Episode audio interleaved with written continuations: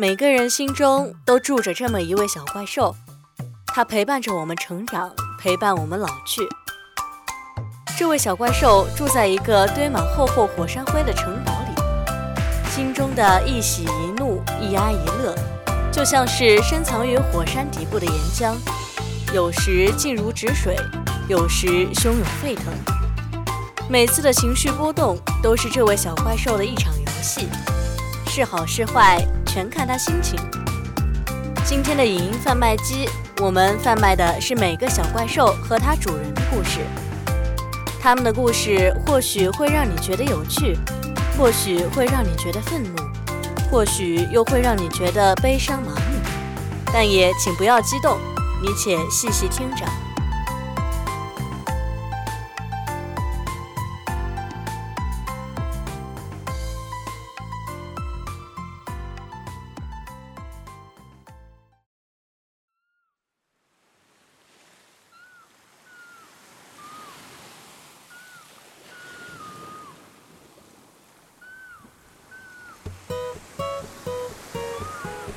今天的第一封信来自自离别未停题。你问我什么是开心呀？开心就是开心嘛。上课的时候，老师的讲课速度恰到好处，内容也不多不少，可以在课上做完笔记。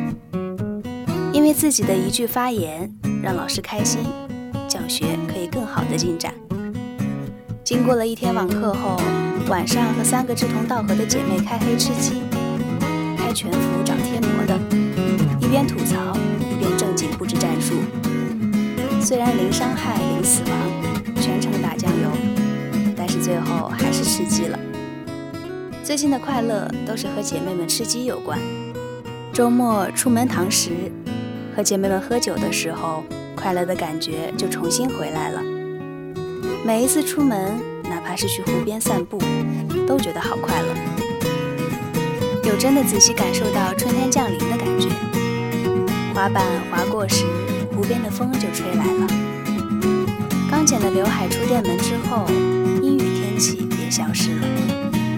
没放风筝，没有野餐，没有骑车，没有划船，但和姐妹们挽着手散步的时候，快乐的笑了。三个人挤在奶茶店里，晕乎乎的聊了很久很久。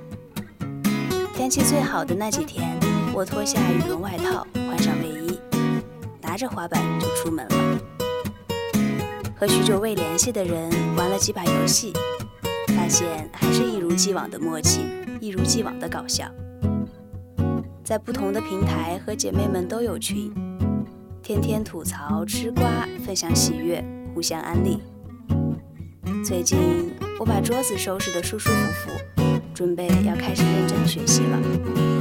每次付出辛勤的一滴汗水后，我总是幻想自己实现了梦想。我可真是个爱做白日梦的小公主。今天努力了，离自己的梦想更近了一步了。虽然没有和喜欢的人拥抱接吻，但春天的任务也快全部完成了。在我心中的那只小怪兽，应该是和我一样的，是一只沙雕的小怪兽吧。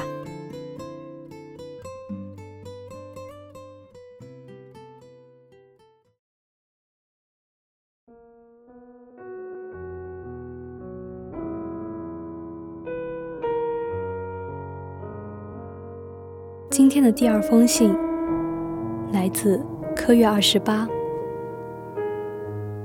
七年了，我的小怪兽对小学的这件事依旧是记忆犹新。一次，班主任要说一件很重要的事情，那时候老师很在意纪律，强调了好几遍，等下不要讲话。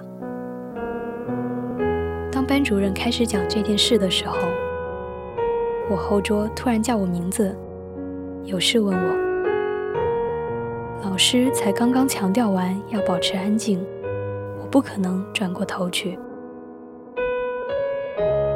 后桌以为我没听到，于是用笔戳了戳我的背。我权衡了一下，最后把背靠在椅子上，这样可以不讲话，就能听到后桌在讲什么，并且我的头还是向着老师的方向的。就在后桌讲了几句话后，老师突然很生气地点到了我的名字，说我把他的话当耳边风。但实际上，当时是我后桌在讲话，只是因为我后桌是班干部，老师经常有任务交代他，不好翻脸。而我在班上默默无闻，性格偏内向。班主任便把气撒到我身上。那时候，大家成绩都差不多，也没听谁说过什么学渣学霸，只是在拼谁当的官大。当时我就愣住了，惊恐、委屈。班主任把我骂了一通，觉得并不解气，于是让我自摔巴掌。其实我有一瞬间。想解释，但我放弃了，因为班主任歧视没有当班干部的学生，还乱打学生，已经不止一次两次了。解释也根本起不到什么作用，他只是想看到你受羞辱，来凸显他的权威而已。我举起手，扇了一巴掌，班主任冷笑一声，用嘲笑的眼光。问我是不是觉得脸金贵，让我重摔。我没敢瞪他，又摔了一巴掌。班主任仍然是一阵冷嘲热讽。后来似乎觉得自己花在惩罚我上的时间太多了，便白了一眼，继续说事情了。那天下午，我在学校门口等校门开。遇到了我的后桌，他漫不经心地跟我聊了几句早上老师说的那件重要的事情。最后，他突然突兀地扯到了一句话：“不过，不是我说你，我也觉得你早上的巴掌摔得太轻了。”原来，他只是想跟我说这句话。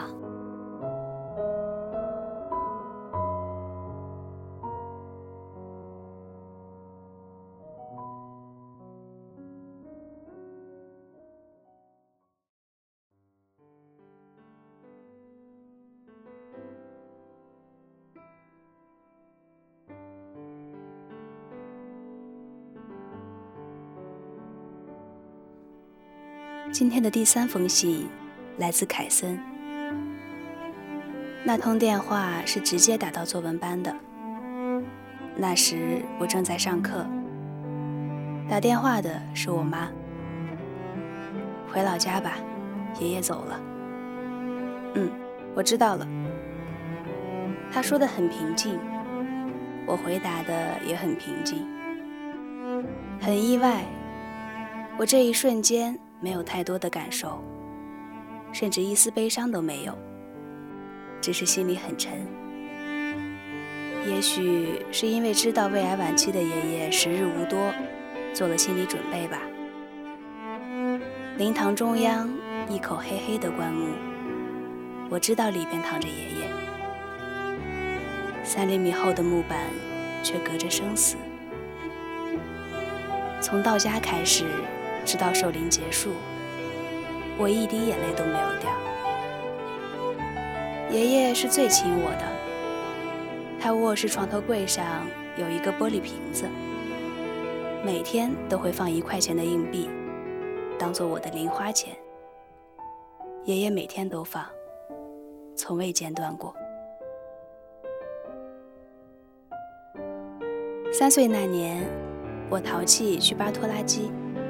让两旁的板甲脱落，尖角砸折了左脚小腿骨，我疼得不会哭了。爷爷闻讯把我抱到镇上医院，十里地，姿势都没有变过。后来在我康复前，家里的摩托车、自行车，通通加上了容我坐下的篓子，带我逛大街，带我春游。衣柜里，他的衣服散发的还是我坐在车楼里闻到的他胸口的味道，很熟悉，他像是还没有走一般。葬礼所有的事情结束之后，我回到了城里的家。我到那时，仍然没有一滴眼泪。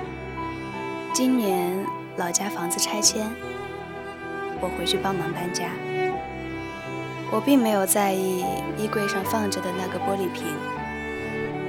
收拾东西的时候，它滚落下来，打碎了。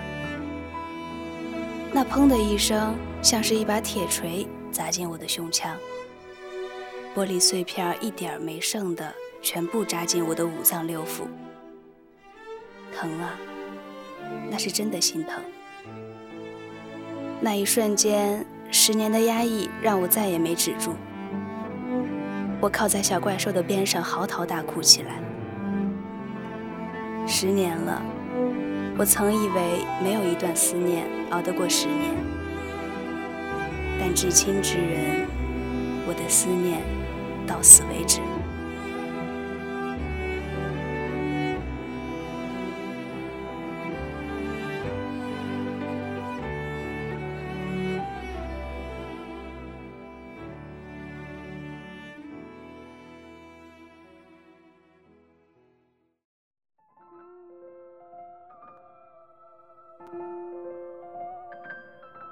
我在一个小城市生活，高考失利，我选择了复读，还在原来的中学跟着应届生复读。这个班的很多人，我觉得真的是情商不太够，和我合不来。比如，我刚进班，想和新同学说几句话，我就说：“最近考试好多，好烦啊。”我同桌马上就说：“请不要传递负能量，谢谢。”诸如此类。有的人问我第一年高考的成绩，当得到了我的答案后，总是会说一句：“分数好低呀。”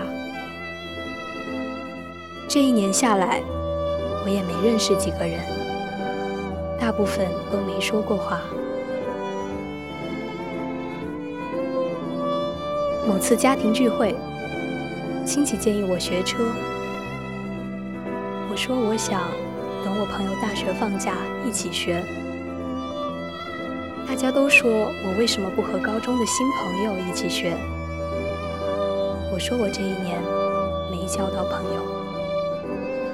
于是亲戚就说我这一年封闭自己，不会交往，只会学习。我这样的人。到了大学就是淘汰品。我试着反驳了几句，大家却说我性子急、脾气差，说这样的脾气肯定完蛋，不受人待见。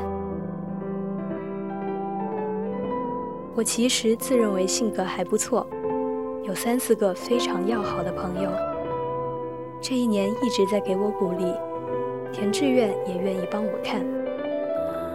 但是感觉那顿饭自己吃的很委屈，辩解也被说，默默听着还要被说。我的小怪兽应该是站在我这边的吧。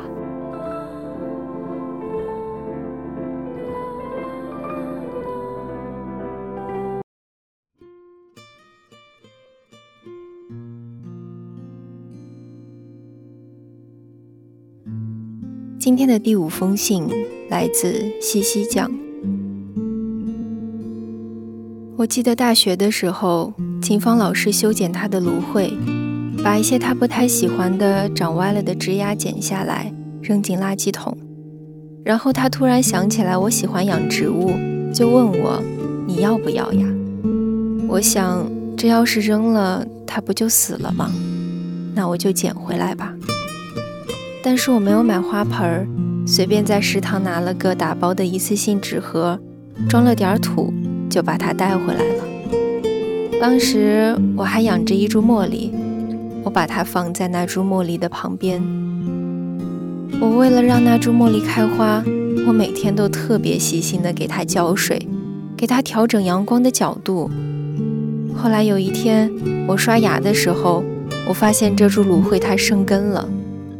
不但生了根，它还穿透了那个食堂的打包饭盒，白色的根暴露在空气中，无所适从，不知所措。那一刻，我突然觉得我特别对不起那株芦荟。我每天那么细心地照顾茉莉花，但是我把芦荟带回来，连个正经的花盆都没有给它买过。而且最可怜的就是，它待在茉莉花旁边，每天听我给茉莉花唱歌，芦荟心里肯定难受。我就赶紧给它买了个盆儿，把它好好的装了起来。当时的我觉得很难受，就打电话给我身处异国的男朋友说这件事情。说着说着，居然没忍住哭了出来。他说：“哭什么哭啊？你是林黛玉吗？对方是个植物，你都要哭。”那株茉莉是他送给我的，怕我伺候不好这么金贵的东西。临出国前，他特地去给我挑的一株五年苗。五年苗的意思是，前五年里它都有好好开花哦，放心的养吧。五年前正好是我在初中找隔壁班的他抄作业的日子，我才不是因为你的作业才喜欢你的呢。我记得高考完，我是这样回应他的。他把茉莉交给我的时候说，每年茉莉开花的时候，他都会回来看我。可是茉莉还一次花都没开呢，他就和我分手了。后来。我养啊养，茉莉还是没有开花。有时候我会想，可能是中国的茉莉照不到英国的太阳吧。有一天早晨起来，我照常刷牙，发现我的茉莉死了。我是一个逃避现实的人，我甚至会觉得，只要我坚持不看《哈利波特》的最后一本，那它就没有完结。只要我的茉莉还在，我的男朋友就会回来把他的作业本卷成一卷，偷偷塞进我的校服袖子里。茉莉死后，我低迷不振了很久，不知道为什么我没有哭。他说分手的时候我并没有哭，茉莉死了我也没有哭，我只是每天吃着大把的维 B 和褪黑素，然后在课堂上发呆，在食堂里发呆。在宿舍床上盯着天花板发呆。后来我才知道，那株茉莉都是我舍友看不下去替我扔的。大概一个星期之后的早上吧，我又在刷牙，目光习惯性的飘向原来茉莉所在的地方。我看见了我的芦荟，那是我人生中第一次看到这一幕。我的芦荟开花了。我一下就没忍住，趁着洗手池哭得稀里哗啦，上气不接下气，一直哭到干呕，好像是要把这些天一直憋着的气全部呕出来。我捧起我的芦荟，反反复复地看，抬起花盆底，它的根都好好的待在盆里，不像上一次傻乎乎地暴露在空气中。我一边哭，一边庆幸自己来得及给它买一个舒服的花盆。我从来都不知道，原来芦荟也可以开花的。后来我去查了资料，才知道芦荟是可以开花的，但是要很细心的养，养两到三年才有可能开花，而且可能性很小。可是它肯定很爱很爱我吧？明明还没有到开花的时候，也还是很努力的开了花。小怪兽，你说呢？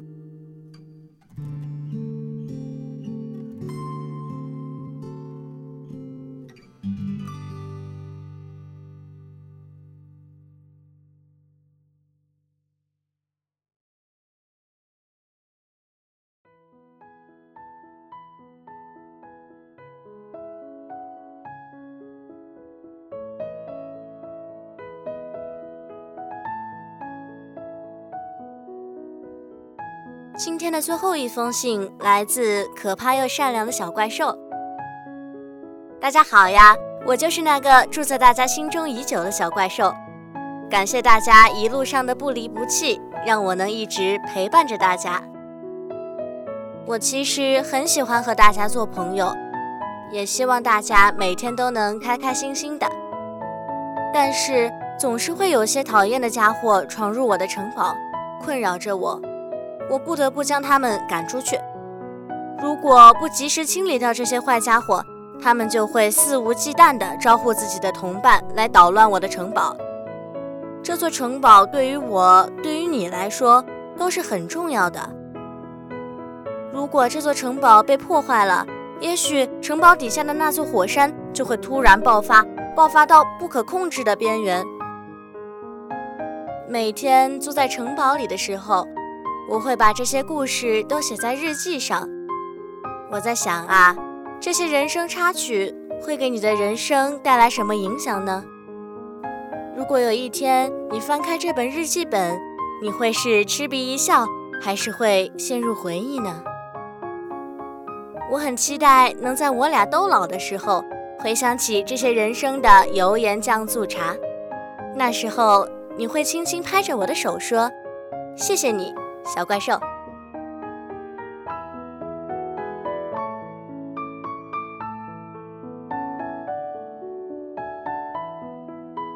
本周的影音实验室到这里就要和大家说再见了。